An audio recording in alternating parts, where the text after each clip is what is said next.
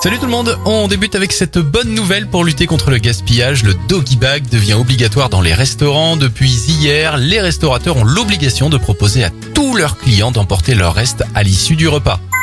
Une nouvelle fois, la ville de Lille fait parler d'elle après les transports gratuits pour les moins de 18 ans. La mairie vient d'annoncer que les fournitures scolaires seront gratuites dans les écoles primaires dès la rentrée prochaine afin de respecter le principe de gratuité de l'enseignement public.